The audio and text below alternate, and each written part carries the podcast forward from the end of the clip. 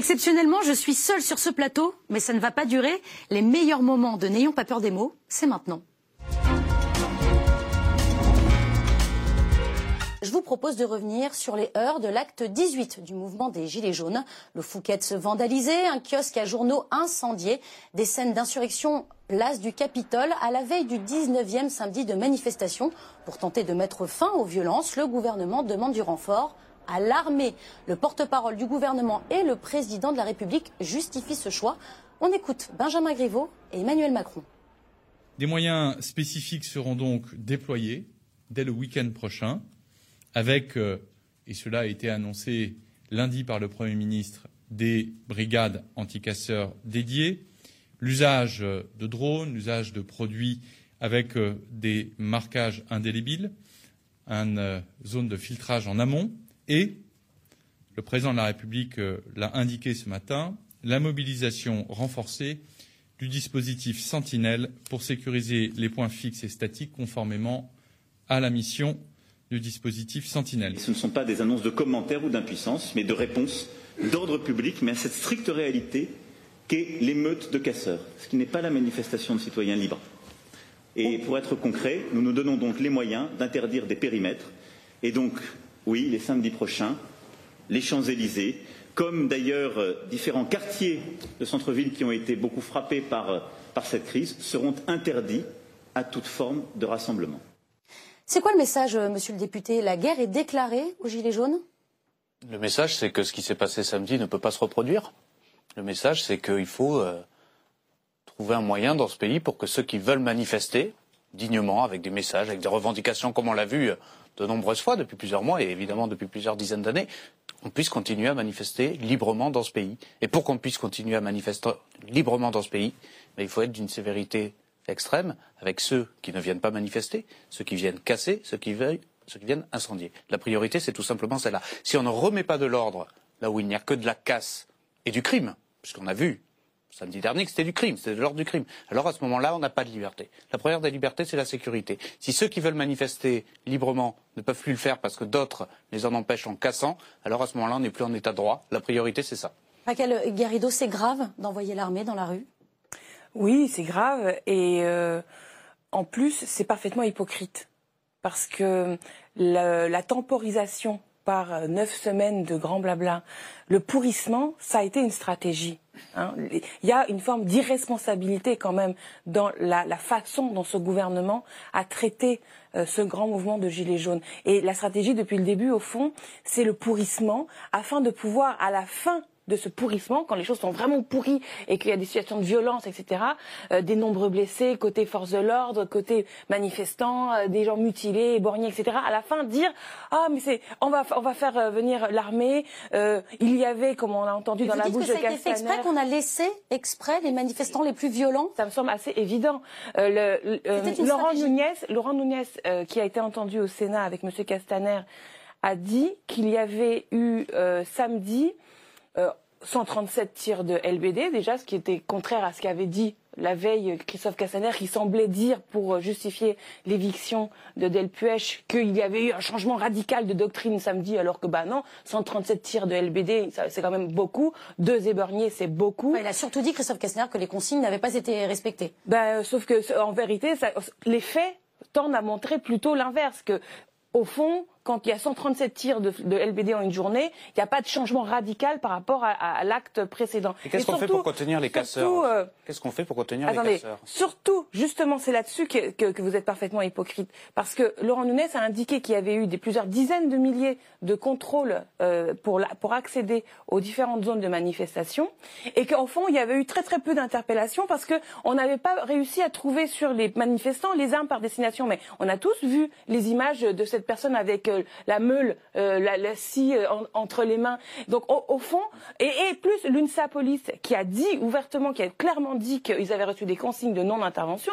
Donc voilà, on, on, a connu déjà ça. On l'a connu le 1er mai. On l'a connu le 1er mai quand les Black Blocs ont incendié le McDo à Austerlitz et que Benalla était à côté. Vous vous rendez compte que vous, ne condamnez pas à un seul moment les violences dans votre propos?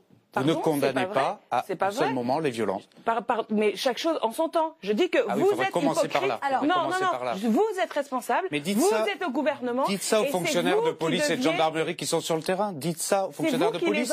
S'il y a une stratégie de pourrissement, mais vous vous rendez compte, mais quelle indignité Les- exactement, les, policiers, indignité. les policiers et les gendarmes qui sont là depuis 18 semaines sur le terrain, vous allez leur dire, vous allez faire croire aux Français qu'il y a une stratégie de pourrissement. Tout le monde Ceux le qui voit, passent hein. tout leur samedi là-dessus. rien du tout, tout le monde le voit et les faits sont là.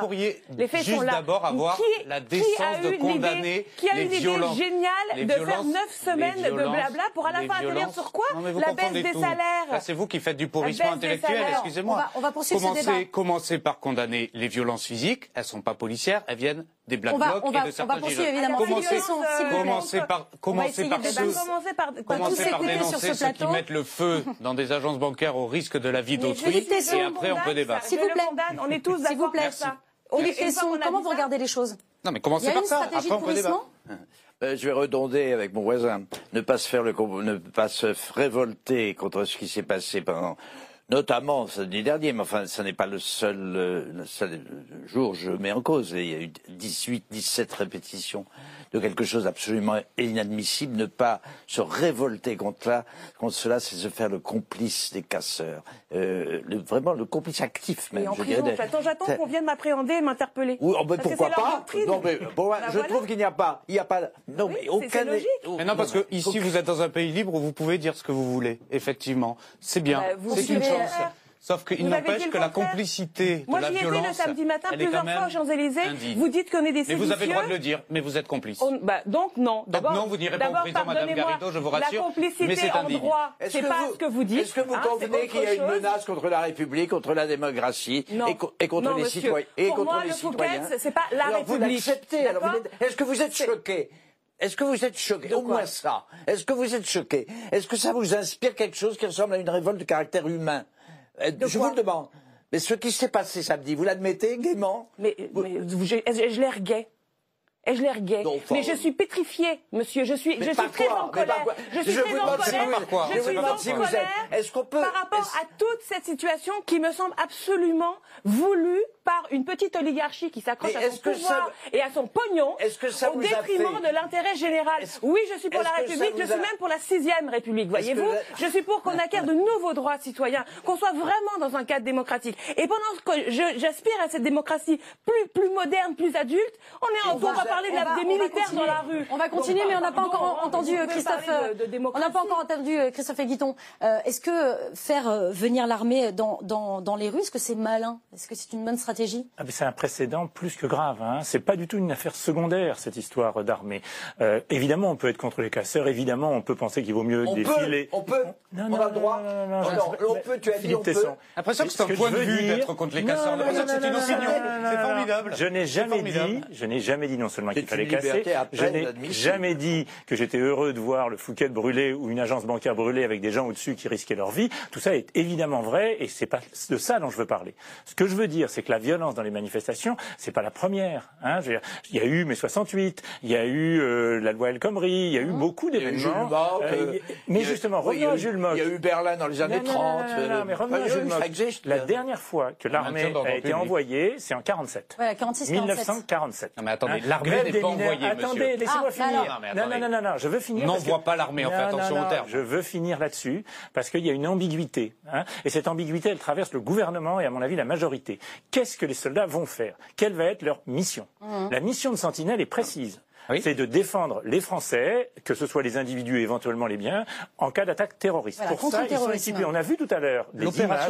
Laissez-moi finir. On a vu les images là. Comment ils sont équipés, les militaires? Il faut parler concrètement. Ils sont équipés d'un gilet pare-balles Mmh. et d'un fusil d'assaut, un FAMAS. Leur job, c'est si quelqu'un vient leur tirer dessus, c'est de riposter. Jules. Mock, ça t'aurait choqué. Ils sont- Jules Mock, ça t'aurait choqué. Tu étais à gauche, je pense. Évidemment, Jules Mock, toujours. ça m'a choqué. Et j'étais pas né à l'époelle. Et pourquoi, la, et pourquoi la gauche t'appelle, et pourquoi la gauche n'a-t-elle pas manifesté la même fait- émotion après, ce qu'a fait la après la réaction de Gilles depuis On 47. ne peut pas parler ensemble. Quatrième Ah ouais. République comme cinquième République, c'est de Pourtant, on va essayer. faire descendre le niveau de violence. Et la création des CRS, Mais- mais Ça, là, ça va empêcher la désescalade, c'est ça mobiles ont été faits pour empêcher que ça tire. Soyons qu'est-ce- qu'est-ce que vous répondez mais Qu'est-ce que répondez à ça. Laurent Saint-Martin Demain, on va avoir des manifestations. Il y a une manifestation à Paris qui est autorisée, qui va la aller question de que vous allez me d'enfer poser. de d'enfer euh, Rochereau jusqu'à euh, Montmartre. Pas de problème. Elle est légale, elle a été négociée, et c'est là où seront les syndicats. Il y aura des a militants d'attaque, il n'y a pas de problème. Mais il y a une autre manifestation qui a été annoncée au Trocadéro, voire d'autres lieux. Celle-là, personne ne sait où ils vont aller. Ils passent devant un Elle lieu n'est pas déclarée, elle n'est pas encadrée. Elle, passe devant un lieu public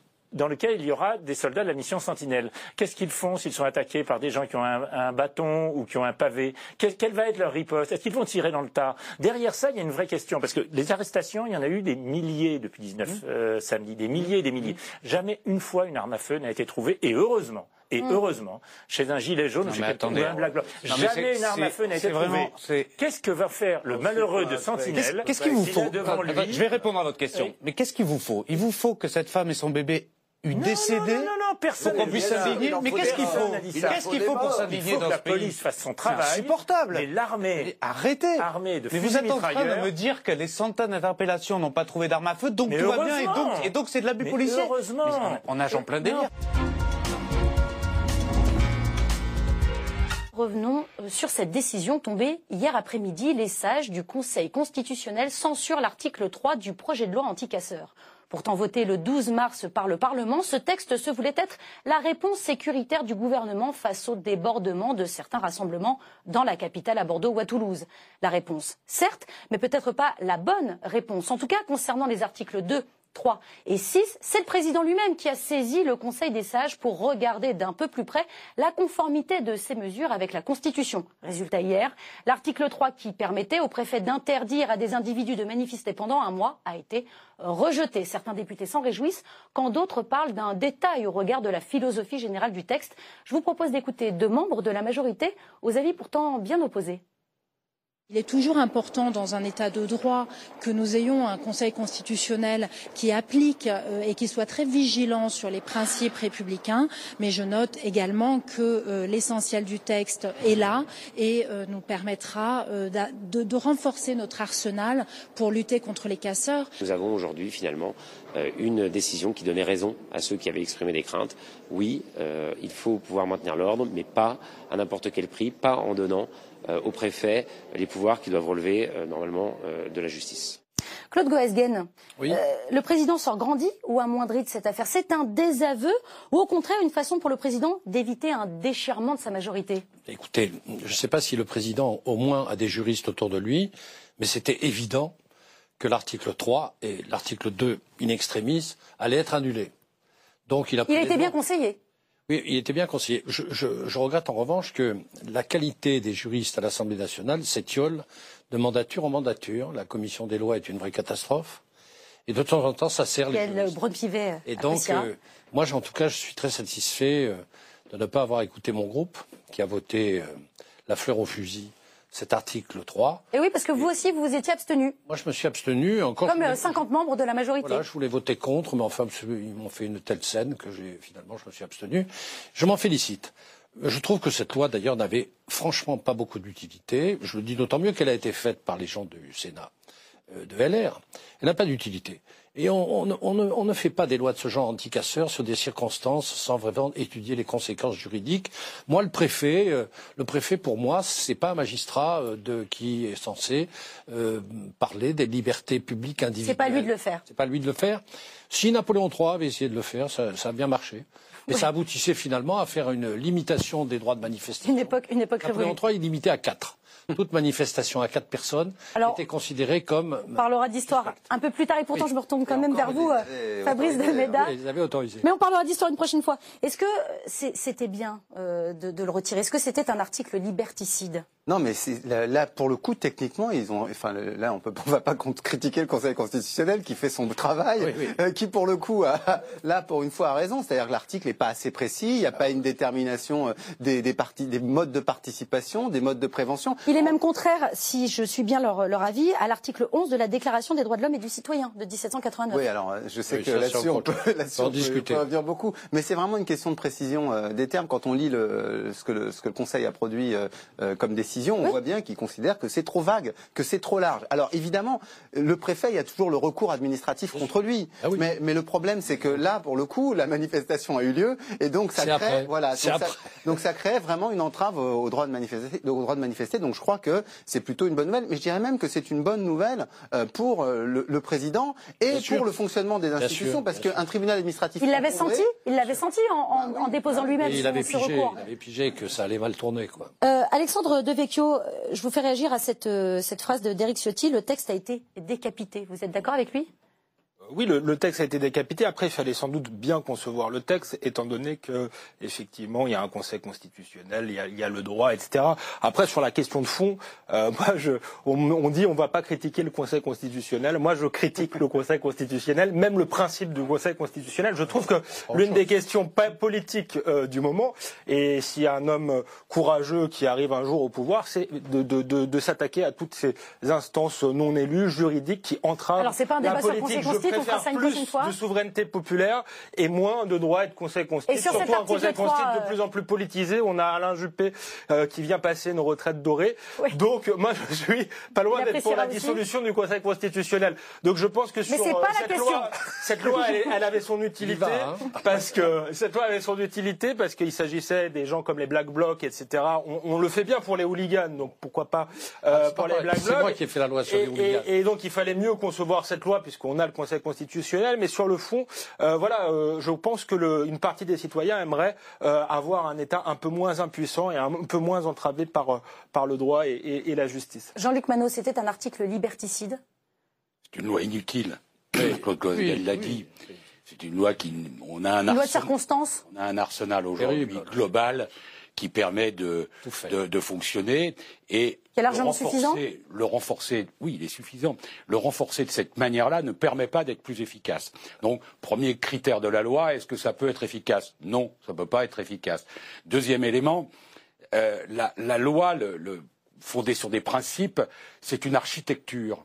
Et quand euh, on substitue aux architectes des bricoleurs, on tue l'architecture.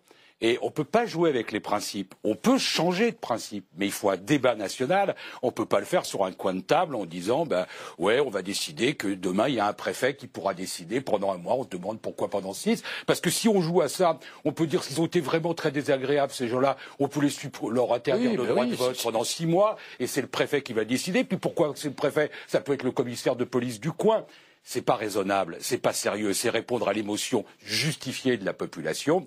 En, en jouant avec la loi, on ne trafique pas les, les, les, les, principes, encore une fois, en bricolant. Qu'est-ce que vous répondez à ça, Alexandre J'ai pas l'impression qu'on est dans un État euh, liberticide. Je crois que les libertés individuelles sont quand même garanties et que, et que c'est presque l'inverse. Que le, c'est pour le fond. Effectivement, cette loi a été bricolée, euh, mal faite, mais je crois que les, les, les, Français ont le sentiment d'un État qui est à la fois trop bureaucratique, qui, qui les opprime pour un certain nombre de choses, notamment les impôts, euh, des règlements dans tous les sens. Et quand il doit être efficace, garantir la sécurité, permettre aux gilets jaunes de manifester parce qu'au fond euh, c'est ça euh, ah non, ah non, il y avait un mouvement non il y avait un mouvement qui était légitime. On l'a cassé euh, en laissant des black blocs euh, détruire détruire Paris. Euh, donc quand l'État a sa légitimité doit être fort il est jamais là. Et par contre pour emmerder les Français pardon comme le disait Georges Pompidou il est toujours là c'est un texte hein, qui a nourri euh, beaucoup de fantasmes, de mensonges, dira même Nathalie Loiseau, la ministre chargée des Affaires européennes. Elle visait directement Nicolas Dupont-Aignan et Marine Le Pen, persuadée que euh, l'allemand deviendrait langue officielle, que la France céderait son siège au Conseil de sécurité de l'ONU, et sans parler de l'Alsace et la Lorraine. On écoute la députée du Pas-de-Calais, suivie de la réaction scandalisée du Premier ministre lors des questions au gouvernement. Je pense qu'à partir du moment où, dans ce traité d'Aix-la-Chapelle, on considère que le siège au Conseil de sécurité euh, de l'ONU, euh, qui est détenu aujourd'hui par la France, que la voix qu'on y porte, parce qu'un siège c'est rien, c'est la voix que l'on porte et les positions que l'on porte lorsqu'on est assis dans ce siège qu'on a mérité, qu'on a gagné, eh bien, on n'a pas à se concerter avec quiconque pour défendre les intérêts de la France. Mais je vois quand même que votre hystérie dans ce domaine est une hystérie euh, qui a été un peu collective, une sorte de, une sorte de petite crise d'hystérie médiatico-ministérielle qui fait que j'ai retrouvé les éléments de langage de l'Élysée à peu près partout. Alors, monsieur, sachez qu'il n'y a pas que le Rassemblement national qui considère que ce texte est un texte de soumission euh, de la France aux intérêts de l'Allemagne, que rien dans ce texte d'ailleurs euh, ne défend les intérêts de la France, qu'on ne comprend pas quel est l'intérêt euh, de la France à signer ce traité. Vous avez eu raison de dire, monsieur le président Lagarde, que, à l'occasion de la discussion et de la signature de ce traité, un certain nombre de fantasmes ont été agités. J'ai été, euh, en quelque sorte, comme atterré par la capacité que certains ont pu avoir à affirmer crânement, sans dessiller, que d'une façon quelconque, ce traité aurait pour objectif de céder l'Alsace et la Lorraine à l'Allemagne. Mais enfin, de quoi parlons-nous, Monsieur le Président Lagarde? Faut-il à ce point avoir envie de raconter n'importe quoi pour dire aux Français que ça aurait été l'objectif de la France ou de l'Allemagne ou de l'Allemagne. Bon, Philippe Tesson, les choses sont claires, ils n'auront pas l'Alsace et la Lorraine. Ils n'auront pas, ils n'auront pas non plus un siège permanent à la sécurité, c'est tout à fait évident. Et la cause est entendue, je ne comprends même pas qu'on y revienne aujourd'hui. Toutes les précisions ont été données. Il y a de la part de Marine Le Pen une un travestissement de la réalité qui est, euh, qui est d'ailleurs dans son habitude, mais qui est proprement scandaleux. C'est scandaleux dans l'état actuel, dans le contexte actuel. Enfin, l'Europe est profondément menacée. C'est ça le fond du problème. L'Europe est malade. L'Europe était au bord de son agonie. Toutes les menaces contre l'Europe, on les connaît. On ne va pas les répéter encore une fois ici. Le Brexit, les populismes. L'Europe est menacée au sud, elle est menacée à l'est, elle est menacée à l'ouest. Il n'y a qu'au nord que finalement ça marche assez bien. J'y prouve un sentiment,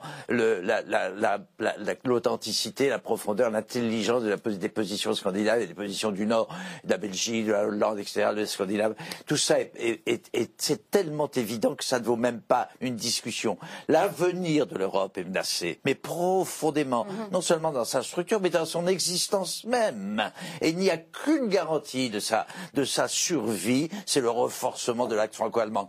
Dans, dans quelles conditions? Enfin, on ne va pas faire un débat technique ici. Non, Aucun d'entre nous n'en a peut-être d'ailleurs la légitimité. Euh, c'est, nous, avons en revanche la légitimité de souligner ce que l'Europe a apporté aux pays qui l'ont composé depuis 52, etc. Voilà, l'Europe est indispensable à l'équilibre du monde et à l'intérêt français et à l'intérêt français, malgré ce que dit euh, Madame Le Pen. Voilà. Alors, euh, on vous a entendu, euh, Philippe. L'avenir de l'Europe passe par le renforcement de l'axe franco. Celui-ci est également menacé. Il faut donc le sauver. C'est tout. C'est très clair. Sébastien Chenu, comment vous expliquez ces propos de Marine Le Pen tenus le 19 janvier dernier dans, dans le Vaucluse? Le chef de l'État est en train de commettre un acte de trahison en signant en catimini ce texte conduisant à la mise sous tutelle de l'Alsace. Bien sûr, Marine Le Pen a raison.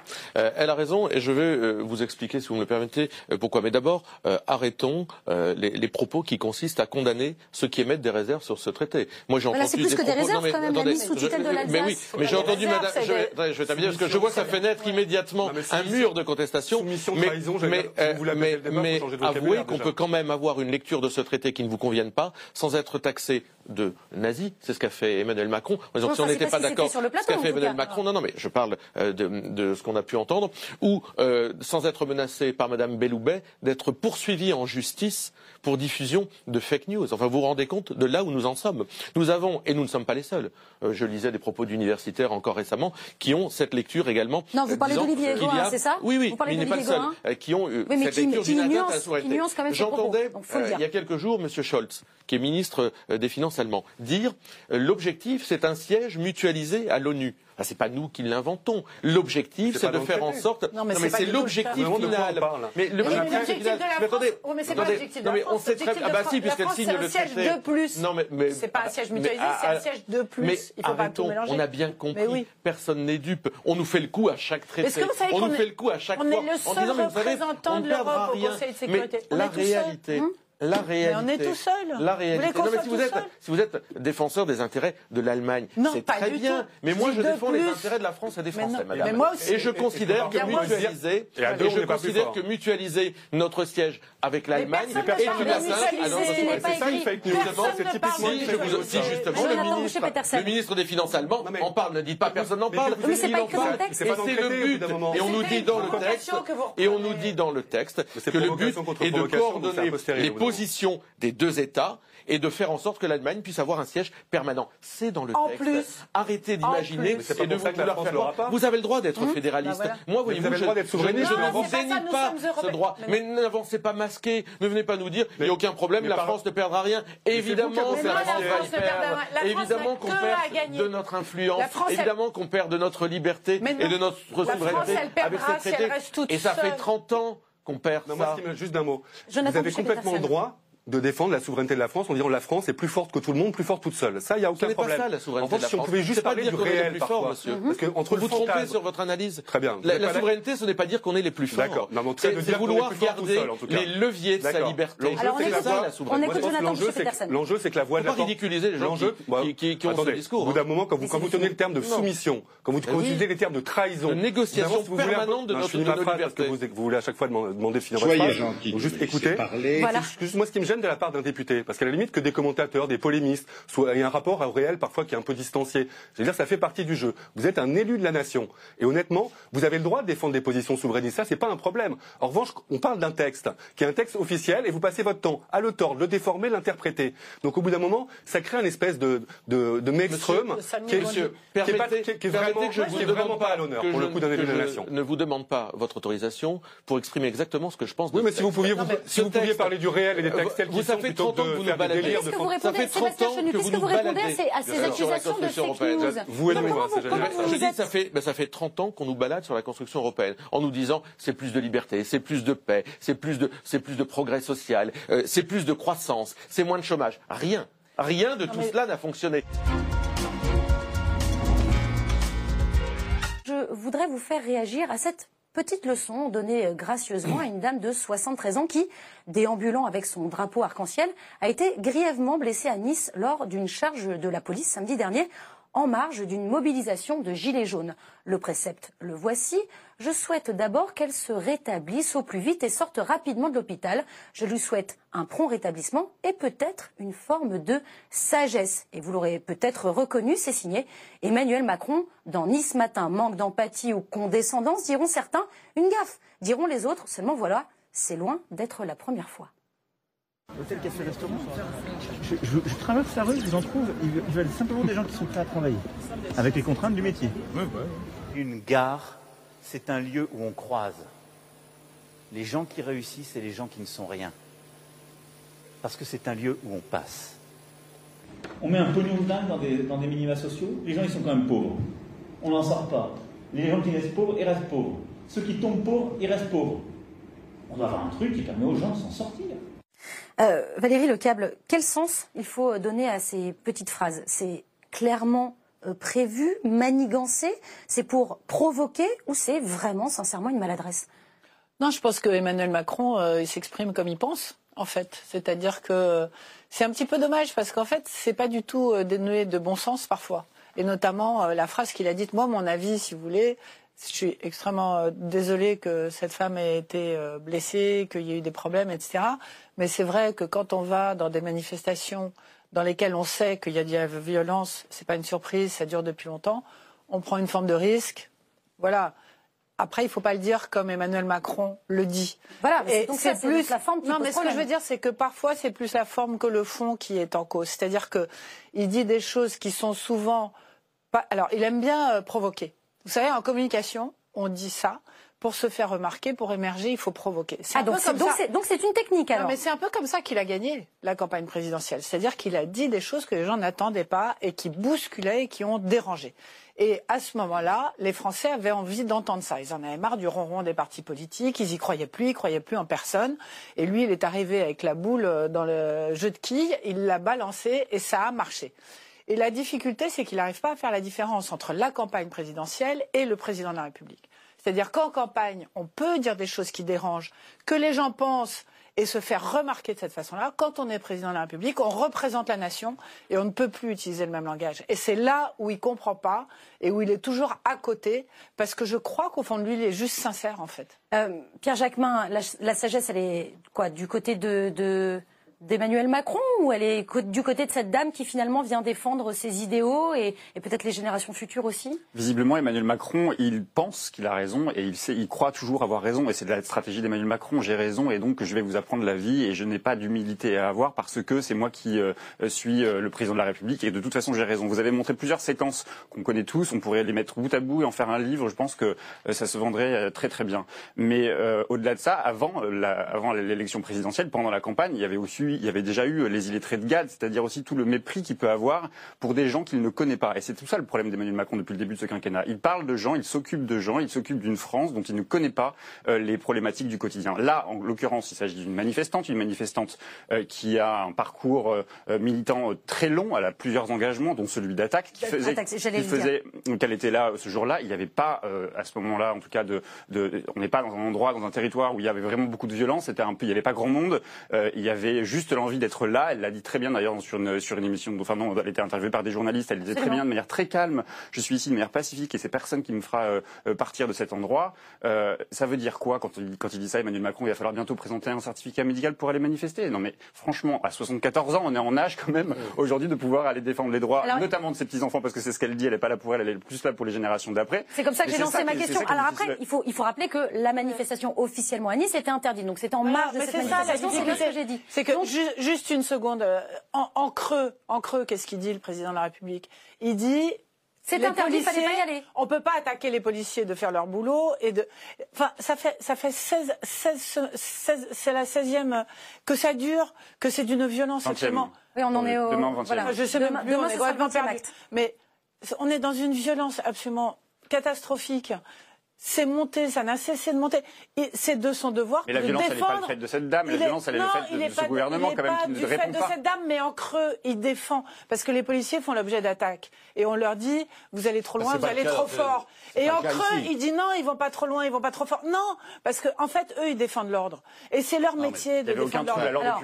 on, va, on va poursuivre. Moi, mon, mon sentiment, c'est que ces manifestations ont pris tellement un tour de violence que bien évidemment, tout le monde est pour le droit de manifester. Tout le monde a envie de défendre cette femme et elle est engagée.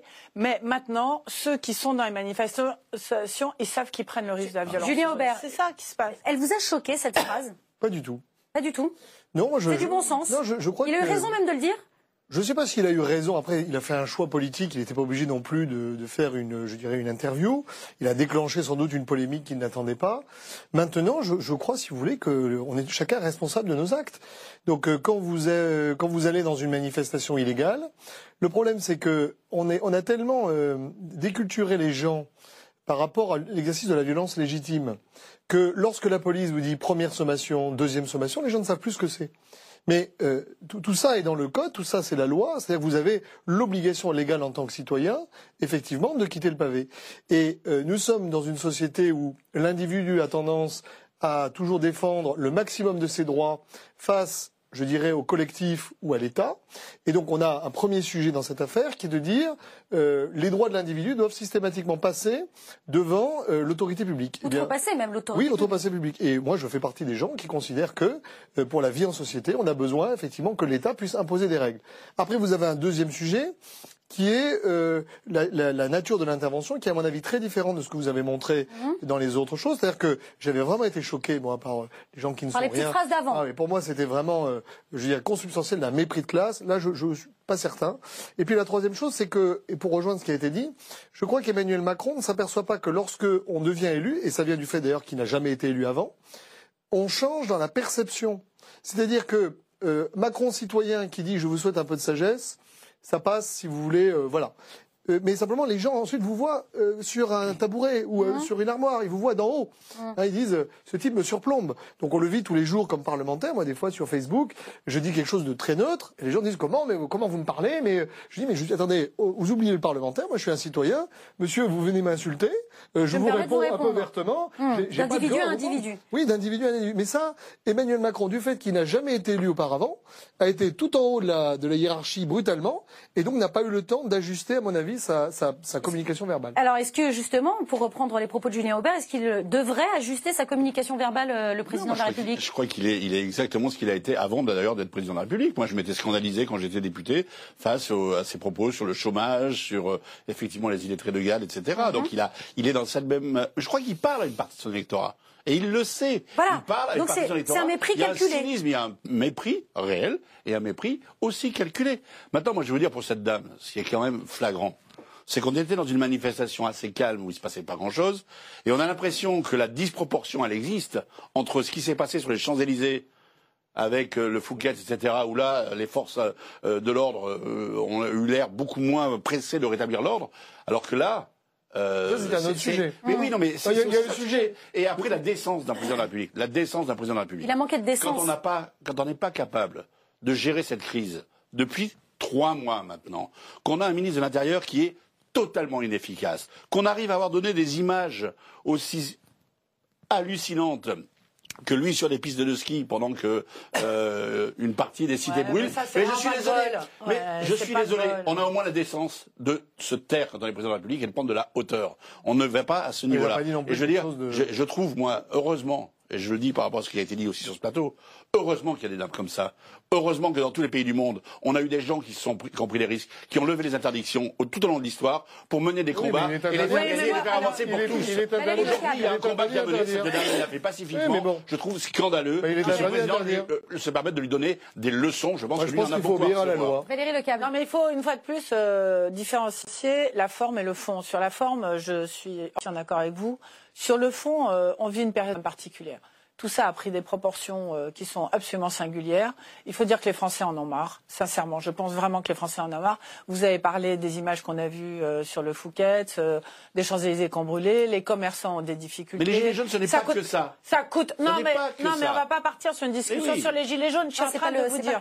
Quand on est président de la République et qu'on a une vision globale des choses, ce qui est le cas, on ne peut pas être tout le temps du côté des victimes. Il doit être du côté du maintien. Mais si on a une vision globale, on ne s'occupe pas des cas individuels, déjà. Ça, c'est ça, une, réalité. Pas ça, c'est qu'il démine, il démine. Il démine rien. Attendez, non mais finissez Valérie. Est-ce que vous savez que quand il y a eu l'histoire du Fouquet, pourquoi les policiers aussi, ils en ont marre? Que les policiers ils passent leur temps à se faire attaquer.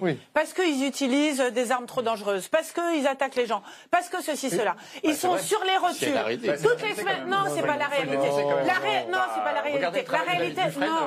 La réalité, c'est qu'ils font leur boulot. c'est que quand même, justement, l'enquête qui va Non, la réalité, c'est qu'ils font leur boulot.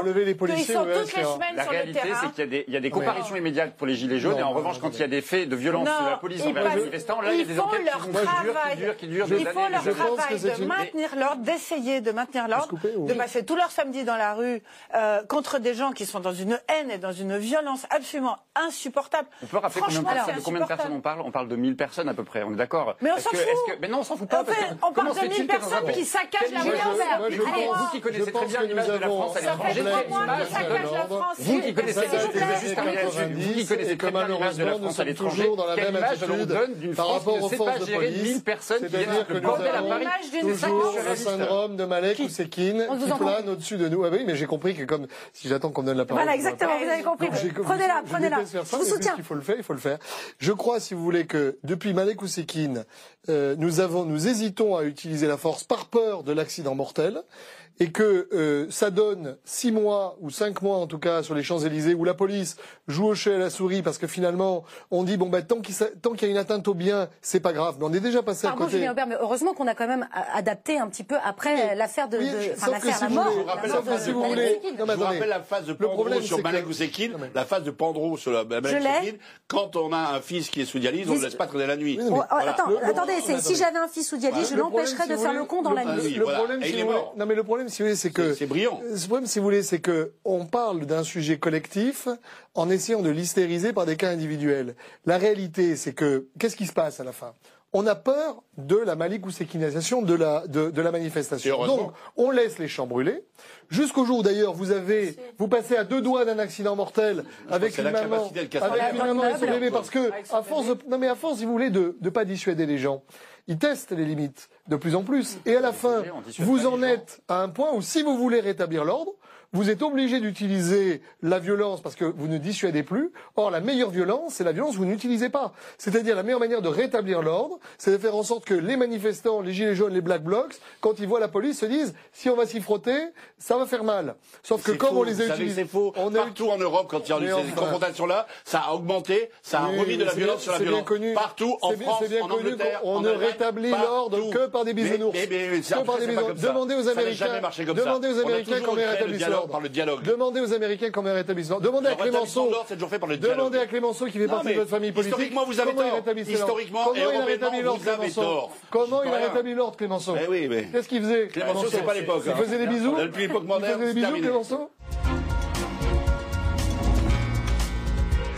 Mes chers invités, dans N'ayons pas peur des mondes, on essaye à chaque euh, numéro euh, de rétablir la vérité concernant quelques infox euh, ah. que je vais donc vous donner maintenant. Vous allez tout simplement me dire si ce que je vous annonce est une fake news ou pas. Et on commence tout de suite avec Sonia Crimi. C'est une députée de La République en marche qui serait favorable à l'intégration des islamistes dans la vie politique française. Est-ce que vous en avez entendu parler?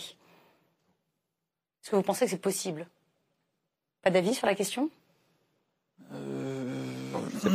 Et pourtant, elle, a dit. Euh, elle a rien dit du tout. Eh non, elle a rien dit du tout. C'est bien ça le, souci, euh, Roselyne Bachelot. Je, dois vous dire que, que je ne connais pas bien Sonia Crimi, mais que j'aurais été très surprise de l'entendre dans, dans, sa bouche. Et pourtant, et pourtant, c'est euh, quelque chose qui a fait grand bruit sur les réseaux sociaux. C'est pour ça qu'on le traite aujourd'hui, puisque c'est totalement faux. Et c'est un exemple assez fascinant euh, de fake news et de sa propagation. Il suffit de couper hein, les propos euh, de la députée, en l'occurrence des propos tenus ici même, hein, sur ce même plateau, mais dans une autre émission, de les tronquer donc et de les mettre dans un contexte différent. Sonia Krimi parle du retour de l'intégration des frères musulmans dans la politique égyptienne à l'époque de Nasser. Il a suffi de couper ces éléments et d'écrire une autre légende euh, sur l'extrait. Voilà la vidéo diffusée sur et reprise surtout par tous les sites d'extrême droite, partagée des centaines de fois euh, sur Facebook, faisant croire que euh, la députée aurait alors dit et aurait donc soutenu l'intégration des islamistes en France. Euh, simplement pour vous rappeler que quand un élément euh, vous titille, vous écorche euh, les oreilles, eh bien n'hésitez pas à vous rendre directement sur la source et l'émission en question est disponible en replay gratuitement sur le site de la chaîne parlementaire. Voilà pour la rectification. Allez, on poursuit avec cette deuxième info, un Fox peut-être. Figurez-vous qu'à Béziers, un homme a été arrêté pour avoir tenté de faire passer une piscine gonflable par-dessus le mur de la prison. Est-ce que vous croyez C'est vrai. C'est absolument vrai. Un point pour Roselyne Bachelot, c'est totalement vrai. Le jeune homme tentait d'envoyer des colis à l'intérieur de la prison en les jetant par-dessus le mur, des colis qui contenaient des téléphones portables, mais aussi une piscine gonflable. Il a été arrêté puis condamné à trois mois de prison avec euh, sursis. Allez, j'en ai une dernière. On comprend qu'elle n'était pas gonflée au moment de Non, absolument. absolument. Et la précision est importante, Boris Merci infiniment. Ça aurait pu être drôle. Euh, mais non, c'était pas le cas. Mais c'était pas le cas, c'était gonflé. Suite était gonflé, absolument. Alors, j'ai une dernière info à vous transmettre. Elle concerne encore euh, les élections européennes que nous euh, venons d'évoquer. Euh, eh bien, figurez-vous que François Asselineau, fervent défenseur du Frexit, veut supprimer la station Europe de la ligne 3 du métro parisien.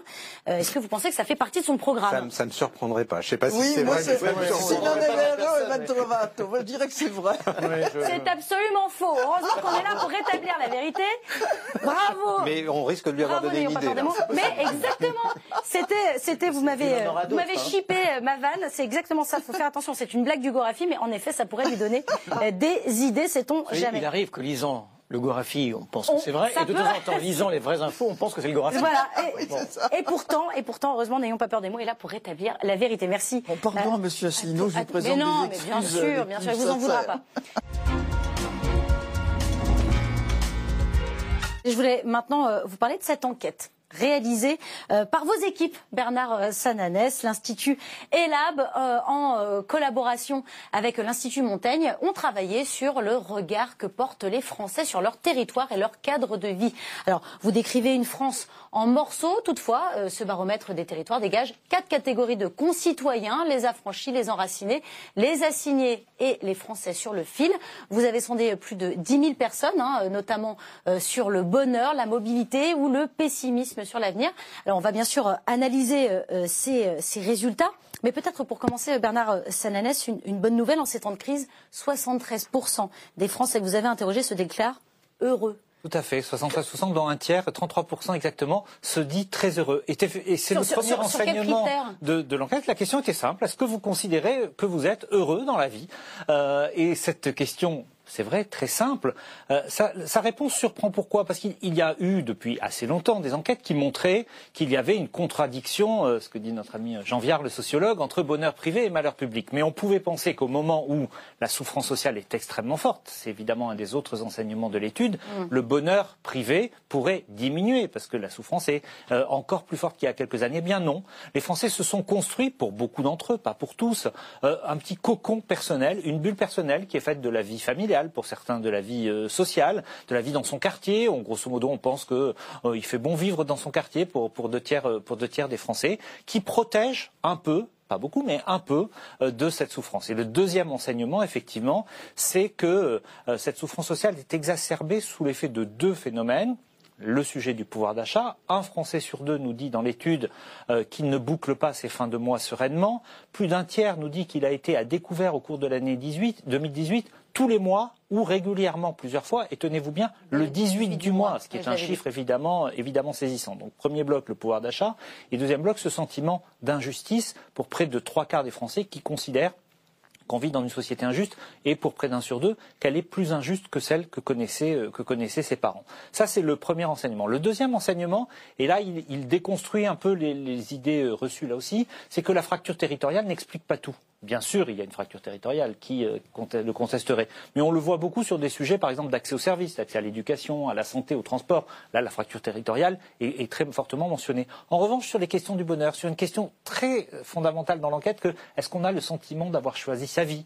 Est-ce mhm. qu'on a ce sentiment d'injustice? Eh bien là, on voit que ce sont les fractures sociales le revenu, le fait que, de savoir si euh, on pense qu'on peut s'en sortir dans la vie, qui sont beaucoup plus fortes que les fractures territoriales. Donc la fracture territoriale, euh, ça ne suffit pas d'expliquer qu'on vit bien en ville et mal en rural. Ce n'est pas vrai. Sur le même territoire, je ne vais pas rentrer là dans, le détail de l'analyse statistique, sur le même territoire. c'est très intéressant. On encourage les téléspectateurs à lire l'enquête qui est non, euh, C'est surtout assez inédit de faire une étude sur 10 000 personnes avec 120 questions. voilà.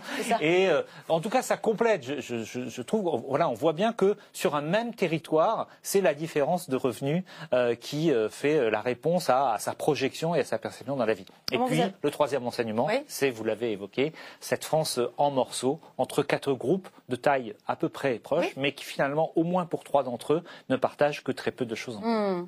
Comment vous regardez ces chiffres, Jonathan Boucher-Peterson, ces résultats, cette enquête? Non, non mais c'est toujours, c'est toujours intéressant. Il y a, on a l'impression de connaître la, la, photographie globale, puis dès qu'on regarde un peu le détail, on est, on est, on est interpellé par par des chiffres. Non, ce que, ce que vous dites, des géographes le disaient, c'est-à-dire l'idée que la fracture territoriale suffit pas à tout expliquer, ça a été un discours un peu facile de dualité, hein, que ce soit un Laurent Wauquiez sur euh, la France des villes de moins de 10 000 habitants contre le reste du monde, euh, que ce soit Christophe Gulli avec sa logique de, de, de, périphérie. Voilà, il suffit d'aller se balader un peu en périphérie pour se rendre compte qu'entre une barre d'immeubles, euh, la ruralité qu'on voit quand même très vite dans, dans certaines périphéries, c'est pas exactement la même chose, que les poches de pauvreté parfois les plus aiguës sont assez proches des zones de richesse les plus ostentatoires. On le voit bien dans des villes comme Paris, où des arrondissements, euh, euh, j'allais dire, euh, en lambeaux cohabitent avec des, arrondissements où, tout va bien. Donc voilà, les choses sont, complexes et que après les identités, la façon de se sentir, ce qui interroge quand même, on le sent dans les dans les lignes de force depuis quand même pas mal d'années, c'est que l'idée que les gens s'y retrouvent pas,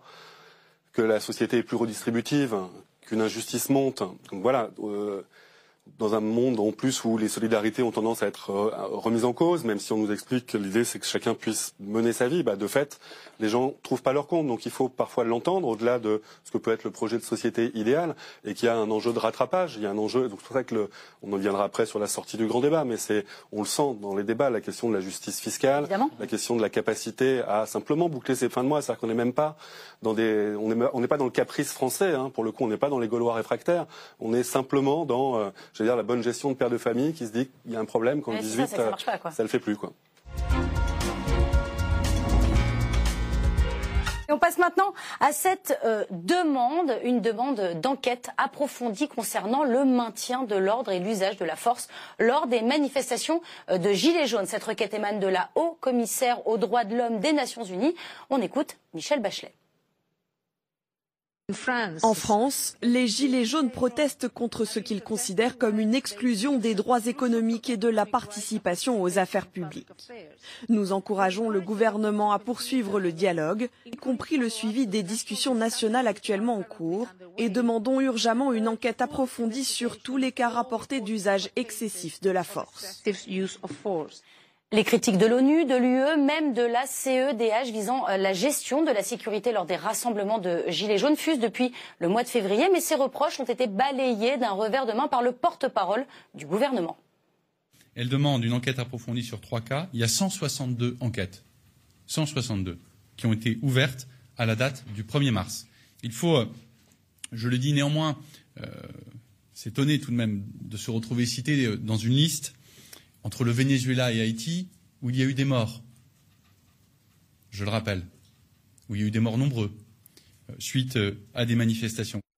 Alors, je crois savoir qu'Emmanuel Voguet et, Boris Vallot, euh, vous n'êtes pas du tout d'accord sur cette, affaire, sur la question suivante. Est-ce que cette demande, elle est justifiée? Vous avez une minute chacun pour en débattre. Boris Vallot, est-ce que cette demande d'enquête approfondie, elle est justifiée d'après vous? D'abord, vous dire que, finalement, comme Benjamin Griveaux, ça ne me fait pas plaisir que la France se retrouve sur cette liste-là. Euh, vous l'avez dit, il n'y a pas que l'ONU qui euh, nous interpelle. Il y a le Conseil de l'Europe, il y a le, euh, le, défenseur des droits, il y a les droits de l'homme, il y a la CEDH. Et moi, quand je dis que cette question, il faut se la poser, c'est précisément parce que nous sommes un État de droit, précisément parce qu'il y a 162 plaintes et que derrière cette interpellation-là, moi, je veux que nous nous posions la question nous tous, républicains, attachés à l'ordre républicain, attachés à l'état de droit. Je veux que nous nous posions la question de savoir si notre doctrine d'emploi de la force euh, est encore adaptée, si nous ne devons pas nous engager dans des procédures qui sont celles de la désescalade, qui sont euh, à l'œuvre en Allemagne euh, avec les néo-nazis, en Grande-Bretagne avec les hooligans, qui n'ont pas cet armement comme le LBD 40 qui a fait quand même des dégâts physiques considérables. je crois que c'est important de se poser ces questions-là, de ne pas être dans l'exclive et que être un État de droit, euh, c'est être, euh, avoir le courage de regarder cela en face pour y apporter des réponses conformes à nos valeurs. Parfait, il vous restez deux secondes, c'était absolument chronométré. À vous, euh, Emmanuel Voguet. Ça me paraît totalement illégitime parce que tout ne se vaut pas. Euh, on ne peut pas comparer la France avec le Venezuela.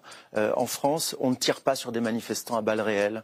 Euh, en France, il y a eu 14 morts ou 15 morts, malheureusement, depuis le début du, conflit des Gilets jaunes. Aucun de ces morts ne vient des forces de l'ordre. Donc je crois qu'il faut raison garder parce que oui, toutes les violences d'État ne se valent pas et je, refuse l'idée qu'on puisse dire qu'il y a en France une violence d'État qui menacerait les droits de l'homme. À partir du moment où Mme Bachelet tient ses propos, elle les tient en tant qualité de euh, porte-parole pour les droits de l'homme et donc laisse à entendre que la doctrine euh, française de maintien de l'ordre euh, serait une atteinte aux droits de l'homme et je trouve ça parfaitement excessif, ce qui n'empêche pas évidemment nous de réfléchir à la doctrine française de, l'emploi de la force, mais de là à dire que, c'est un danger pour les droits de l'homme, je pense que c'est excessif. C'est excessif. On vous a entendu chacun sur, une minute. Est-ce que c'est excessif, Thierry Pêche? Est-ce que, est que cette demande elle est vraiment injustifié. Moi, je suis partagé parce que d'un côté, je trouve très sain qu'il y ait des autorités internationales qui, sous le regard desquelles on se trouve en toutes circonstances et singulièrement lorsqu'il y a des désordres publics, euh, c'est bien. Et je rejoins Boris Vallot sur le point, euh, il y a eu quand même beaucoup de violence. La police française a utilisé des armements qui sont utilisés nulle part ailleurs. Il y a une doctrine d'usage de la force qui est assez différente chez nous de ce qu'elle peut être en Allemagne. Bon. Mais enfin, en même temps, il faut dire que dans ces pays-là, il n'y a pas le même niveau de, de, violence sociale dans la rue. Mais par ailleurs, euh, j'invite vraiment Madame Bachelet à euh, essayer de réaliser le sens de ce qu'elle dit lorsqu'elle dit, par exemple, poursuivez le dialogue. Pour, faire pour avoir un dialogue, il faut des interlocuteurs. Elle aurait dû regarder ce qu'était le mouvement des Gilets jaunes. Il n'y avait pas d'interlocuteur. Euh, dire les Gilets jaunes demandent l'exercice de droits économiques, je ne sais pas où elle a vu ça. Moi, j'aimerais vraiment qu'elle nous dise si elle a euh, si elle a vu quelque part un cahier revendicatif cohérent du mouvement des Gilets jaunes, je serais très heureuse, très heureux, pardon, qu'elle nous le communique. Je crois que c'est un discours qui est un peu aérien par rapport à la réalité de la situation française. Donc voilà, je suis partagé. Je vous dis, d'un côté, je trouve ça légitime, de l'autre, c'est pas très réel. Quel regard vous portez sur cette demande? Il se mêle un petit peu de ce qui ne les regarde pas, ou au contraire, c'est très oh, justifié? Il y a une commission internationale des droits de l'homme. La France fait partie de l'ONU. Euh, oui, enfin, avec l'Arabie Saoudite dedans, et puis le Venezuela aussi. Donc, euh, enfin, jetons un voile de, le, manteau de Noé sur cette affaire et sur la composition de la, de la dite commission. Mm. En fait, il n'y a pas une condamnation de la France. si on veut baisser le réostat, il y a une interpellation de la France où devant un mouvement revendicatif euh, qui a effectivement causé non pas des morts mais des blessés, oui, beaucoup certains de, gravement. 2000, 2100 blessés, 8701 oui, de, de, nature, de, nature, de nature diverse. une manifestation, c'est un lieu dangereux. Hein, de toute façon, ça, il faut le savoir. Et 20 personnes ont été euh, blessé à l'œil. En Algérie aujourd'hui, c'est moins dangereux que. Oui, mais justement, ça, peut, ça, peut, toujours, ça peut toujours déraper. C'est un lieu de dangerosité. J'ai pas employé le, le, bon mot. Euh, et surtout, il y avait une spécificité dans le mouvement des, dans le mouvement des gilets jaunes. Donc, elle demande à la France de faire des enquêtes approfondies. Il semble que ces enquêtes, elles, sont, elles, sont, en cours. Elles, sont, en cours. Dont acte. Le gouvernement euh, peut très bien dire à Madame Bachelet, bah, écoutez, on vous a très bien entendu. Je crois d'ailleurs que ça a été dit par certains effectivement, ces enquêtes, euh, ces enquêtes sont en cours, et puis de déminer le terrain en le, en le banalisant. Je vous propose maintenant de faire ensemble un premier bilan à chaud. Euh, de cette grande concertation euh, nationale qui se termine officiellement aujourd'hui. 16 000 cahiers de doléances, 10 000 réunions organisées un peu partout euh, dans le pays. Plus d'un million de propositions, idées, contributions ont été déposées sur le site internet du grand débat national. Il faudra attendre la mi-avril pour en lire la synthèse, mais déjà une première remarque de l'un des cinq garants du grand débat.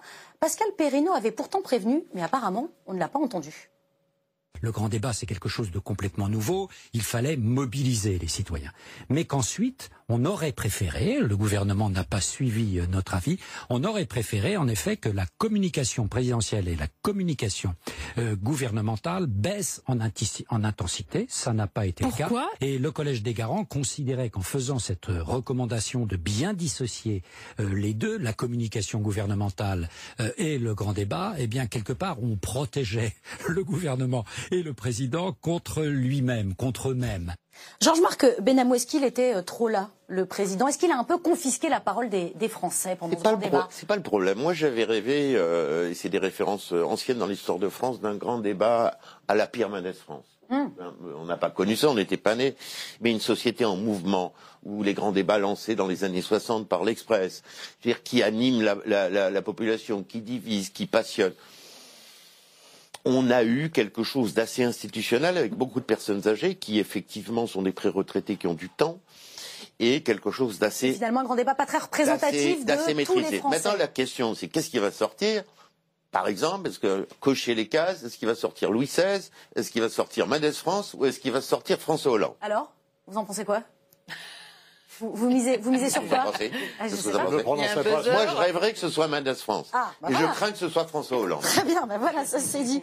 Euh, est-ce que euh, Valérie Boyer, 56 euh, heures de débat, on a pu voir euh, pendant 56 heures le président Emmanuel Macron débattre, échanger un peu partout en France. Est-ce que c'est trop pour vous? Moi, j'appelle pas ça un débat. D'abord, c'est pas un débat, c'est un stand-up, c'est un monologue, c'est un happening de. C'est une campagne en fait? Ah bah, on va y revenir. C'est un happening de d'Emmanuel Macron qui a complètement monopolisé la parole.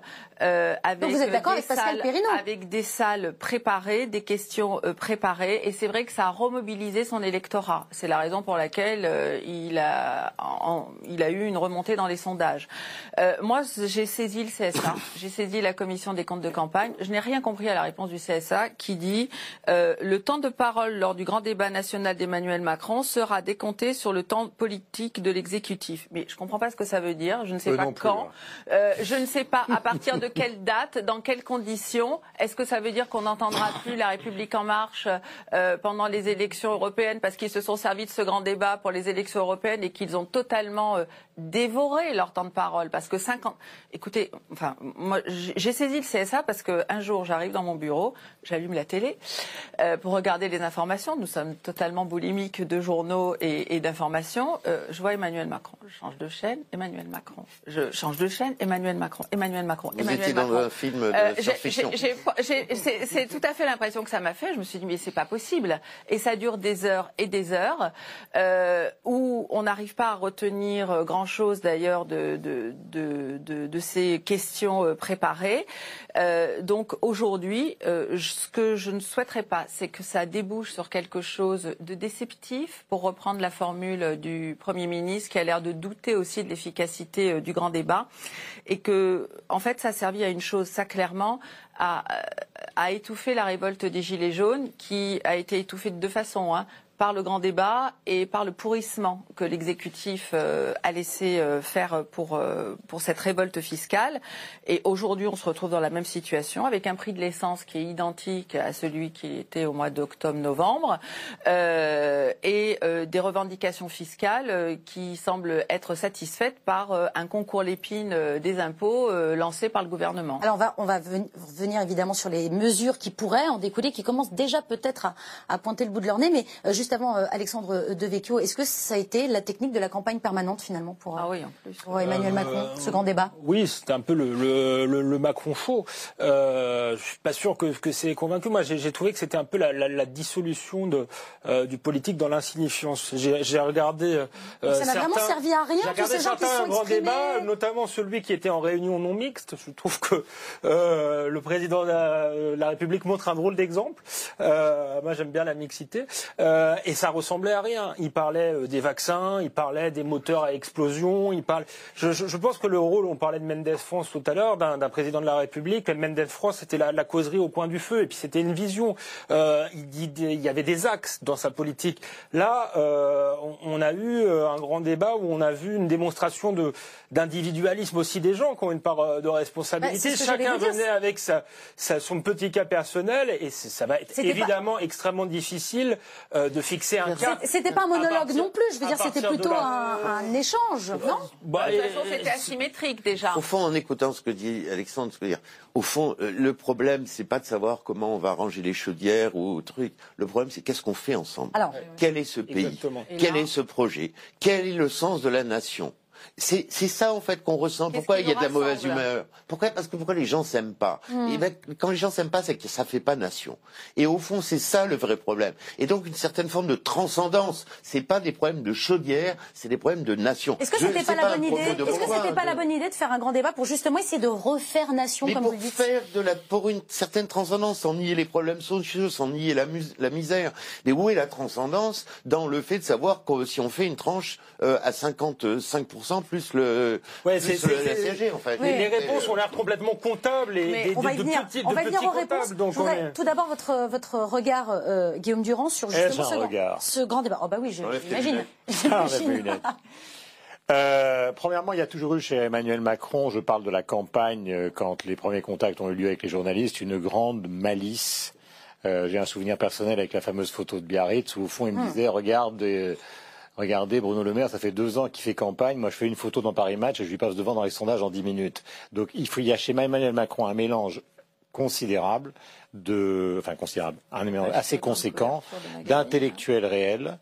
Euh, et euh, de stratèges des médias. communication, quoi. Il, il, a réalisé en grand ce que Sarkozy aurait rêvé, c'est-à-dire de coaguler toutes les chaînes d'infos quand il coagulait les chaînes nationales. Bah, Donc je ne dis pas que ce soit. Euh, je, moi, je trouve que c'est du point de vue du CSA assez problématique de laisser faire ça. Et d'ailleurs, on voit bien qu'il y a chez Perrineau une sorte de malaise. C'est un intellectuel euh, il a pignon sur rue et on lui demande de cautionner un truc dont lui-même se rend compte que c'est quand même assez, assez particulier. il le dit, hein, il le dit Mais, clairement sur le fond, je ne reprendrai pas toutes les, euh, les, incantations de Georges Marc.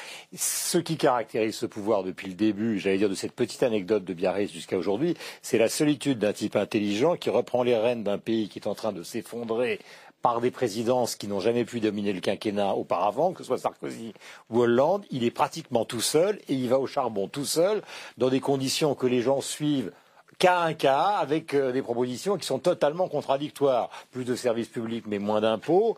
Et on se demande même si c'est pas lui tout seul qui, dans son bureau, quand il aura le nuage et les différents clouds de demande, va être obligé de mettre sur la table ce qui peut être retenu par le gouvernement ou ne va pas être retenu par le gouvernement. Moi, ce qui me marque, c'est cette solitude par-delà cette occupation médiatique, qui est une occupation médiatique évidemment euh, sans précédent dans l'histoire de France, comme le débat est d'ailleurs sans précédent lui-même.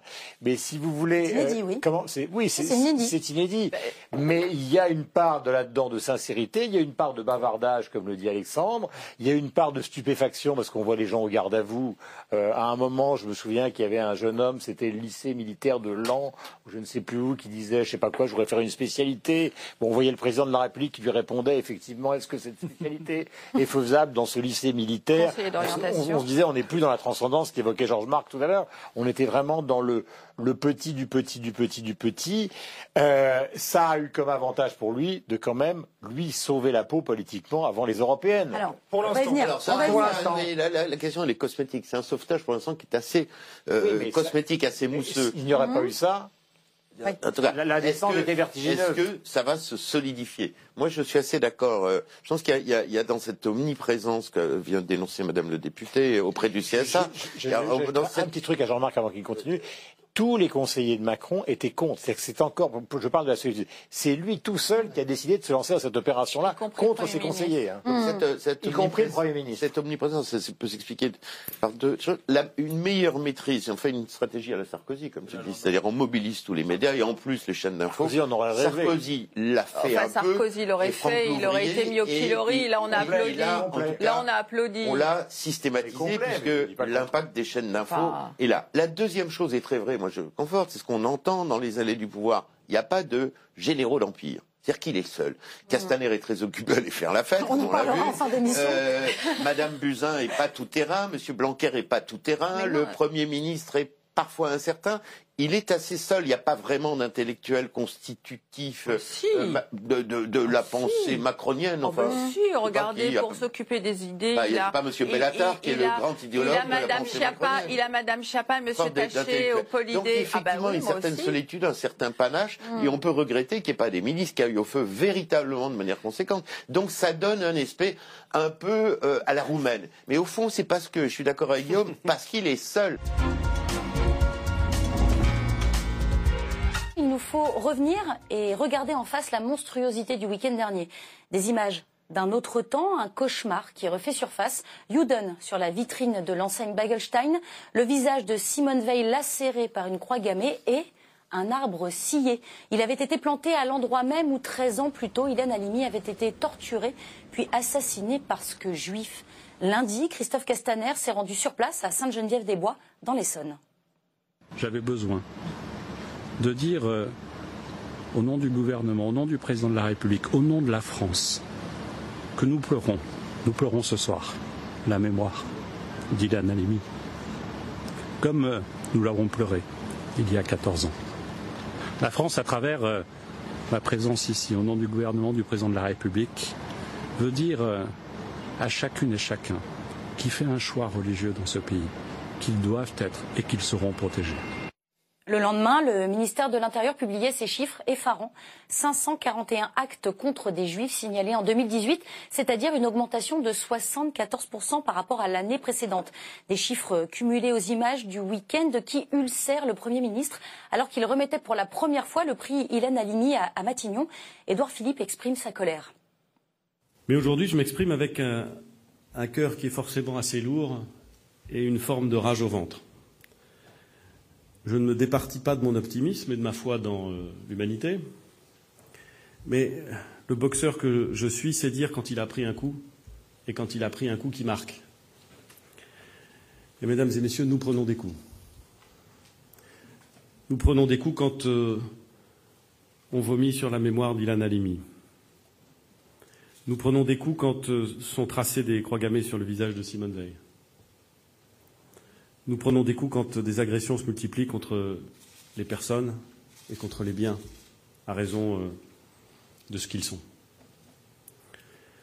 Nous prenons des coups quand, reprenant l'idéologie et la phraséologie nazie, on trace à la peinture jaune sur des vitrines la mention Youn.